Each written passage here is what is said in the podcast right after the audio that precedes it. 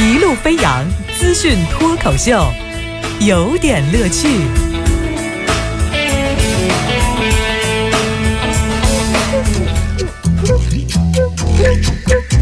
有点有评，加叙加意，中心思想有点乐趣啊！今天的有点乐趣哈，我们就是以前有本书叫做《好爸爸坏爸爸》，哎，说是怎么让您发财致富的一个观念啊，是本畅销书。那今天我们要讨论的话题叫做好老师坏老师，但是也有人告诉我说是你这不成熟啊，怎么着了？说这个小孩子才讲好坏，哎，成年人只说利益。这是后会无期吧，大哥？来说说好老师坏老师，反正这个有这么一老师，最近呢是厦大的博导，叫吴春明啊，然后呢诱奸学生这个事儿在网上引发了轩然大波，一波未平一波又起。后来呢，一百二十二名厦大的历史系的学生联名声明支持，说呃。吴老师是个好老师啊。接着呢，那个七月二十四号的时候，厦门大学零八级中文系的校友李福瑞又给校长寄去了七十六名厦大学生和校友的防范校园性侵的联名信，把这个事儿又推上了舆论高潮。发起者还表明说，学生是弱势群体一方，这就让女生。在学校的时候不敢拒绝老师所提出的要求，遇到有一部分的性骚扰也不敢妄言轻言。那么，希望厦大能够公正处理这个博导诱奸女生事件，而且能以此为契机，建设一个校园性侵犯防治防御机制。啊，对于学生、教师和学校都是一种保护。这话说的合情合理吧？对吧？哎。我们得说说这个厦大这个事儿是来龙去脉哈。七月十号的时候，当时有一篇文章就这个说到了这个由。丁阳先是出了一篇文章，关于什么防兽手册，这个兽呢就是教授的授啊，不过是这个这个授写成禽兽的兽了。然后控诉厦大的这名老师，说是跟女生有染，然后呢连床照都已经拍了上去。后来呢，在七月十号，这个又一篇微博在网上开始疯传，把这个事儿再一次推到了风口浪尖。而这个博主叫青春大篷车，是受害人之一，在文中也披露了这个吴春明以学术经费开房，以及他经常常去的这。这个优惠地点就曝光，说我这是瞎编的，我给你讲一个清清楚楚的一本细账，我算给您看。后来这个帖子就引起了网络的轰动，甚至网友说这叫采花博导。这个事儿之后，七月十一号，这个首先厦大这边呢先停止了他的所有的工作。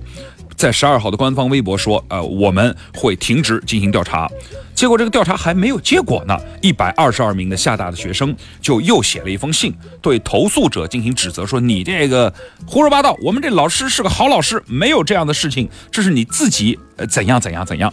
随后呢，这个作者呢又在七月十五号回应说，联名信是我的一个师妹牵头组织的，这个师妹呢和。吴春明保持暧昧经济多关系多年，希望我们这其他专业和不知内情的学生和校友不要参与这个事儿，以免被别有用心的人利用。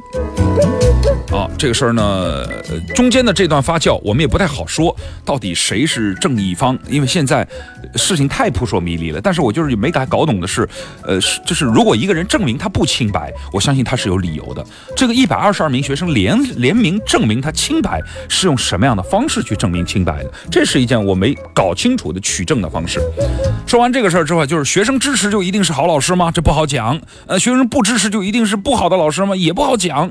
清华的外文系的讲师方艳华很受学生喜欢，他上的这课学生很爱听，因为外文老师嘛。但是他由于常年忙于教学，没有及时间搞科研。呃，据他的说法，哈，这个没时间搞。根据入职合同规定，就职九年没有评职称的老师必须离职，这条条例最近被清华解聘了。